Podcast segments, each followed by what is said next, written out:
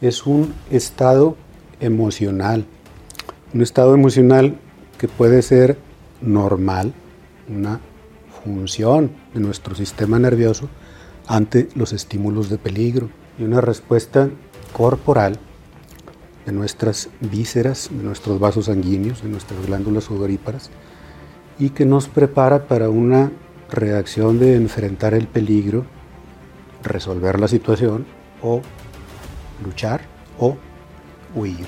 Está muy emparentada con su extremo mayor que es la reacción de miedo. Ya es la conducta abiertamente de huida de un peligro. La ansiedad estaría en un nivel más bajo y sería como un afecto normal hasta ahí. Esas causas psicológicas pues han sido pues, muy tratadas a lo largo de la historia del desarrollo de la psicología y de las teorías explicativas de la mente.